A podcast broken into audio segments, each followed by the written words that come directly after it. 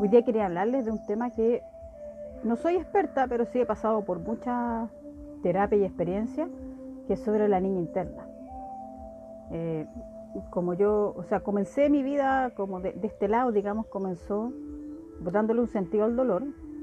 Yo quería entender cosas de mi vida y así fue como alguien me habló de la niña interna y fui a sanarla y a buscarla y todo ese cuento y he, hecho varias cosas, he hecho varias cosas, desde así terapias como súper clásicas, digamos como tradicionales, hasta cosas eh, con la gestalt y, cosas bien locas que, que incluso no las podría explicar porque son más bien experienciales. Y siempre voy descubriendo nuevas cosas, siempre voy descubriendo nuevas cosas y a mí me sirve como para un ejercicio de autoobservación y autoconocimiento, que es lo que me importa al final en mi vida. Eh, es como el camino que he ido tomando, bien inconscientemente en el fondo, bien intuitivamente, pero creo que por allá va mi, mi meta, entre comillas, como autoconocerme y autoobservarme. Entonces, lo primero, una de las cosas que empecé a observar es cómo la gente se comporta desde su herida. Así lo empecé a decir yo, que la gente se comporta desde su herida. Y la herida nace en algún momento de tu historia. ¿Cachai? O sea, si fuiste humillado, eh, si fuiste no querido, rechazado. Voy a poner ejemplos como prácticos, para que me entiendan la idea. Por ejemplo, si tú sufriste bullying en el colegio, eh, vas a ser una persona que va, va, a andar probablemente muy a la defensiva. Yo, esto no es así como una regla, estoy hablando desde lo que yo he observado. Entonces una persona que sufrió bullying en el colegio, que lo pasó muy mal, probablemente va a ser una persona que va a andar a la defensiva y no le van a gustar que lo pasen a llevar, que la pasen a llevar. Una persona que se sintió abandonada o abandonado, quizás no fue un abandono así como tan claro, sino que a nivel como emocional, un, abandono a nivel emocional, va a ser una persona que se va a sentir dependiente emocionalmente de otras personas. Muchas veces las mujeres que están en relaciones tóxicas eh, todas, porque yo también lo estuve, eh, está por ahí esa herida del abandono, de querer que alguien te ame.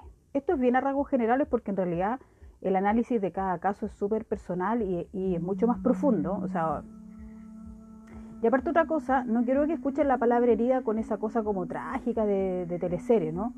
Sino que es una forma, es una palabra, es una forma de nombrarla. Puede ser, no sé, una cicatriz, un hito en tu vida, algo que transformó tu vida, ¿ya?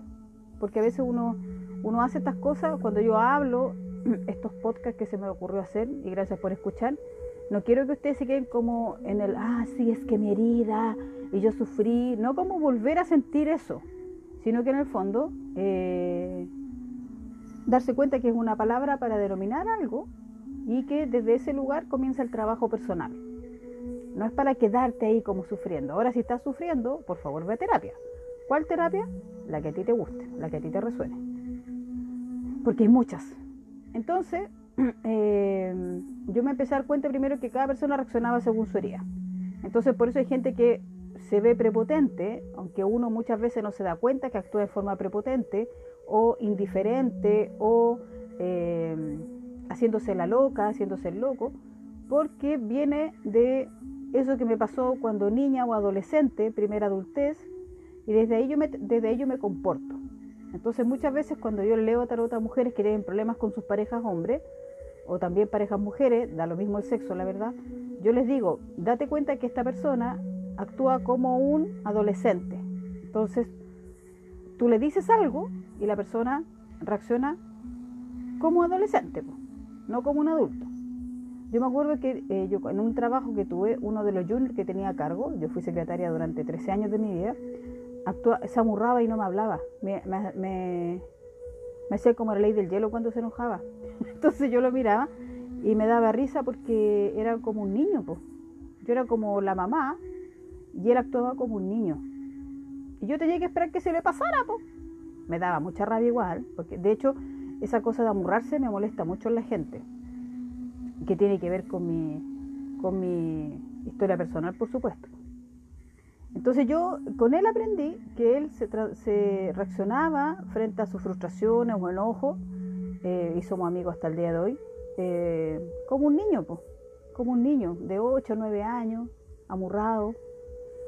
Eso es lo primero que observé y quizás lo pueden observar en ustedes si es que quieren, por supuesto, porque todo esto, y ustedes pueden creer en mí, no da lo mismo, porque ustedes son libres y es la idea, eh, de cuando ustedes se enojan, cuando algo les duele, les molesta, les hiere, ¿cuál es su primera reacción? Te enojáis, te pones a la defensiva, lloras, manipulas. Tienen que ser bien honestas con ustedes si quieren hacer este trabajo, porque hay que ser honesto con uno. Que es lo único que importa, ¿no? Ser honesto con una. Eh, y esa es la, edad en que te quedaste, es la edad en que te quedaste. O sea, hay una herida ahí que hace que uno se comporte desde ese lugar. Hay algo ahí que, que ir a sanar. Que a veces sanar es súper sencillo, tampoco es como tan trágico la cuestión. Y aparte que ahora hay otra, a mí me gustan en general las terapias que incluyen el corazón, la emoción. No solamente, porque si piensan ustedes, todas y todos ustedes que ahora me están escuchando entienden que tu papá o tu mamá tuvo una, una historia difícil. Entonces uno repite como loro, sí, lo que pasa es que mi mamá cuando chica sufrió pobreza, sí, es que mi papá cuando chico lo abandonaron. Entonces, pues, ya, eso uno lo entiende a nivel de, de mental y tú te das el discurso. Pero en tu corazón, en tu cuerpo, sigue estando esa niña, ese niño herido, pidiendo venganza, pidiendo haber tenido una mamá distinta, un papá distinto, pidiendo eh, haber tenido más atención, etcétera, etcétera, etcétera. Ahora si nos vamos en volar, que es lo que también me gusta a mí, eh, hay cosas karmáticas aquí, ¿ya? El karma no es castigo, por favor dejen de pensar como católicos donde el karma es castigo. El karma no es castigo, es un aprendizaje álmico, ¿ya? No es castigo, eso es muy del católico, no, de la religión católica. El karma son aprendizajes álmicos y algunos aprendizajes son más duros que otros, sí, es verdad, pero probablemente hay varias vidas que uno viene con estos padres sanando esto, tratando de arreglarlo. Hay una experiencia álmica ahí que te la está mostrando la vida. A veces ni siquiera hay que hacer esa regresión para saber qué tenéis que sanar. Está pasando hoy día en tu día a día. Entonces, volviendo a la niña y niño interno, uno lo entiende con la cabeza e incluso hasta puede en algún momento emocionarte o sentir tristeza o compasión por la vida que tuvo tu papá y tu mamá. Pero tu parte niña que está congelada en ese trauma, en ese dolor, no le importa nada y quiere venganza y quiere una explicación. Estoy ahí. Como dice, el, hay un dicho antiguo, como montar el macho. No, yo quiero que me digan qué pasó. Quiero que mi mamá me pida perdón. Quiero que mi papá me pida perdón. Porque estos son unos viejos que valen callampa. Son unas personas de mierda. No merecen perdón.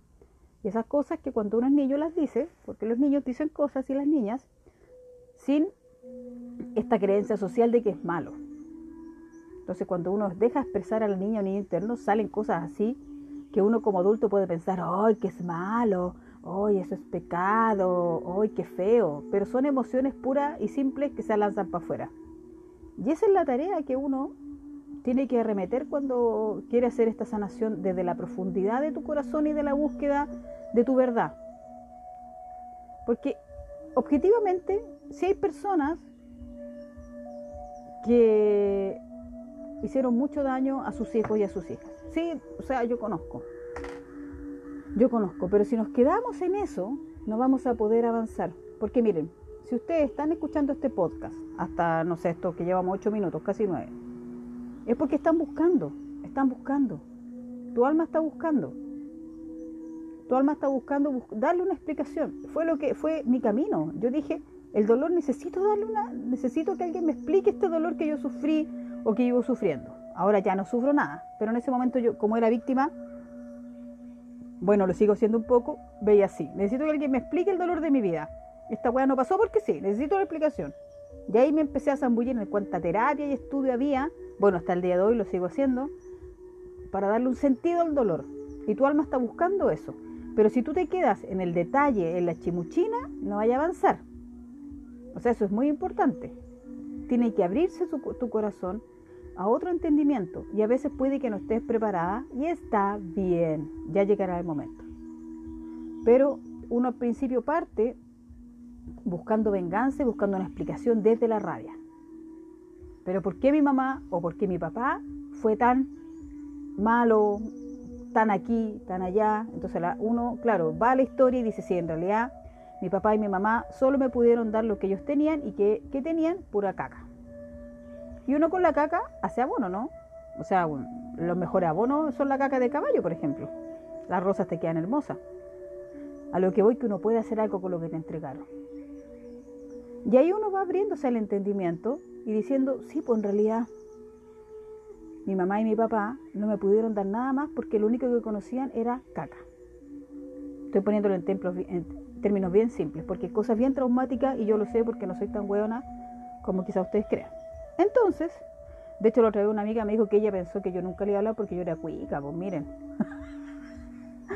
y ella se reía y me decía, mira lo prejuiciosa que una. bueno, cuando yo jamás he sido cuica. Entonces, primero nos abrimos ese entendimiento y después podemos ir a, a buscar a esta niña, a este niño interno y decirles que nosotros estamos a cargo. Porque finalmente, ¿para qué uno hace la sanación del niño o la niña interna? Para no seguir comportándonos como niños y niñas. Para eso. Entonces piensen ustedes en una persona cercana o en ustedes mismas, pero es más difícil, es más fácil fijarse en lo otro porque es más obvio para uno, que se comportan como niños, que le dan hasta pataletas. Claro, quizás las pataletas no son como cuando tenían cuatro años, pero son pataletas de adulta.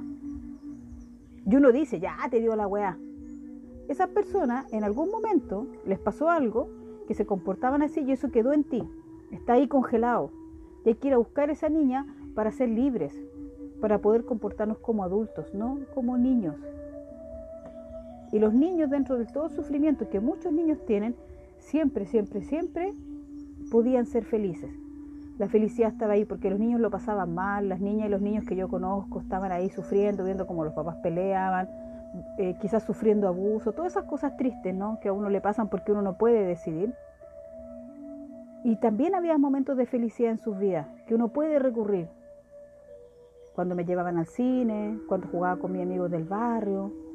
Siempre había ahí como un ser de luz, un ángel guardián, que te protegía y te recordaba la felicidad que había en tu vida. Yo de toda la gente adulta que ha estado en hogares del Sename, que he tenido la fortuna de conocer, eh, porque de verdad lo admiro mucho, siempre hay un momento en sus vidas que recordaron que la felicidad estaba ahí, estaba ahí, la podían palpar. Entonces, siempre podemos recurrir a eso. Entonces, si tú en este momento estás escuchando este podcast porque te, te tincó el título, así como de la niña interna y la cuestión, y mientras yo hablo, estás diciendo, sí, en realidad yo a veces me comporto como cabra chica y me acuerdo que a los ocho años me pasó esto, por eso yo me comporto así. Entonces tu alma te está llamando a sanarte. Tu alma te está diciendo que salgas, porque salga de esa esclavitud, porque para mí seguir eh, como culpando a los demás eh, de lo que hoy día me pasa, para mí es una esclavitud. Cuando yo pienso, digo, es que la culpa es de, yo creo que ahí ya no tengo nada que hacer o sea, ya soy una esclava y un esclavo, no soy libre.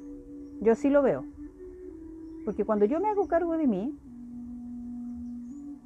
este, toda la vida que yo tengo es mi responsabilidad. Entonces, como toda la vida que yo tengo es mi responsabilidad, puedo hacer la vida que yo quiera. Y por supuesto me voy a hacer una vida a la raja.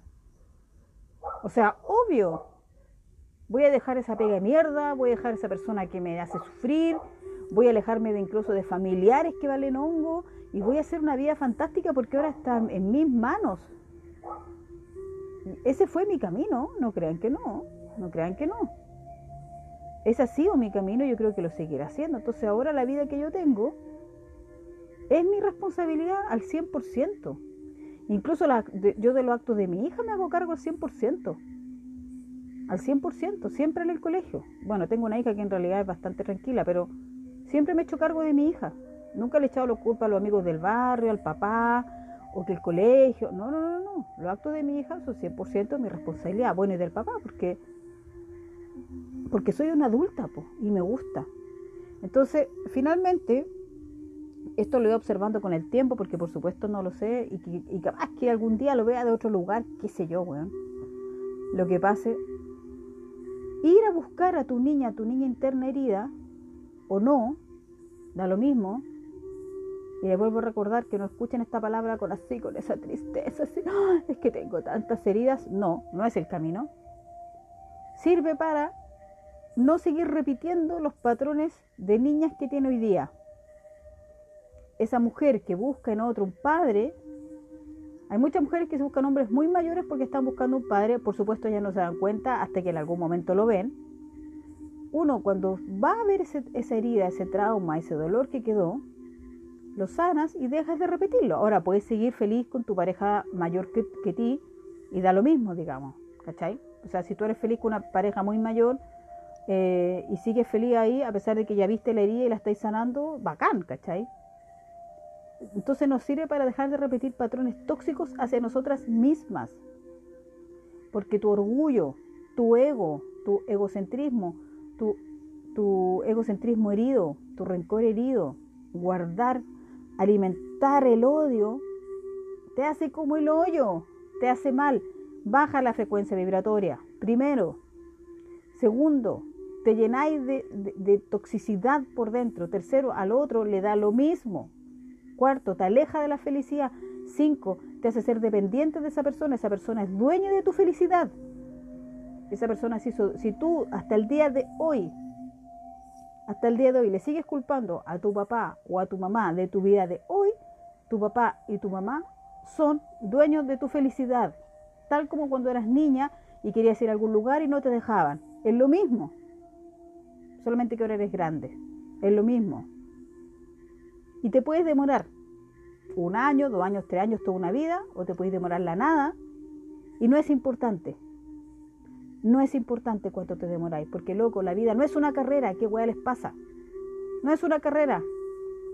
El éxito no se mide por cuántas cosas te podéis comprar, esto es mi opinión personal y siempre lo he pensado de chica, no de ahora nomás.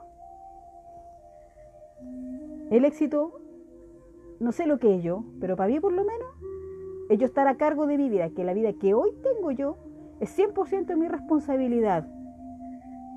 Y sí, está la cagada en Chile, weón, y sí, el gobierno lo hace como el hoyo, y sí, pero esto iba a pasar igual. Y que en buena hora, por un lado, que esté pasando, porque si toda la gente Incluso los que viven en su burbuja se dan cuenta como el otro y el otro sufre. Nosotros somos unos pocos que veíamos la pobreza, ahora todo Chile la ve y qué bueno que esté pasando, porque todo Chile puede ver la pobreza que antes no se veía. Todo Chile puede ver al Sename que antes no se veía. Y me fui de la. parezco política luego. No, ni cagando. Esos buenos son muy cínicos. Esos buenos son muy cínicas. Pero sí lo que les quería decir es eso. Que si tú quieres sanar, tu niña interna, tu niño interno, tienes que dejar de lado esta, e, esta cosa del, del detalle, ¿no? No, es que cuando yo tenía cinco años, que cuando, ya, sí, bacán, sí, ya, pasó eso. ¿Qué vas a hacer con eso? Porque no se puede hacer, echar el tiempo atrás y arreglar lo que pasó. Y tu alma, por algo, está viviendo esa experiencia, que es dura, que es dolorosa, que es injusta a nivel humano, claro que sí. Pero si tú quieres darle un sentido a tu vida, salir de la esclavitud de culpar a otro, anda, anda. Y yo sé que hay gente que sufrió cosas terribles en la niñez, terribles, terribles, terribles, que no las vamos a decir acá. Yo tengo historias tristes, loco, de niñez, pero bueno, para regalar, para regalar. Lamentablemente tengo entre la gente que he tenido la oportunidad de, leer el tarot, de conocer en mi vida. Y hay gente alegre, hay gente que rehizo su vida. No hay gente víctima, eso es lo más loco. Hay gente alegre. Entonces vamos por la libertad de mi alma. De decir, sí, eso era antes. Antes yo culpaba a mi papá y a mi mamá, pero sabes que ahora ya no. Ya los liberé. Y ahora yo estoy a cargo de mí. Y como decía la abuela Margarita, que obviamente está descansando en paz, la viejuja linda, cuando quiero algo me lo pido a mí.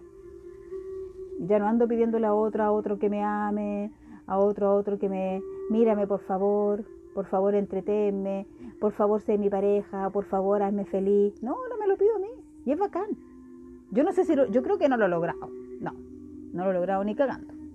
Aunque lo digo, no. Esta era la antigua Claudia. Esa ya no soy yo. Ese es un mal hábito que yo tenía. Hoy que me he alargado. Bueno, eso les quería decir.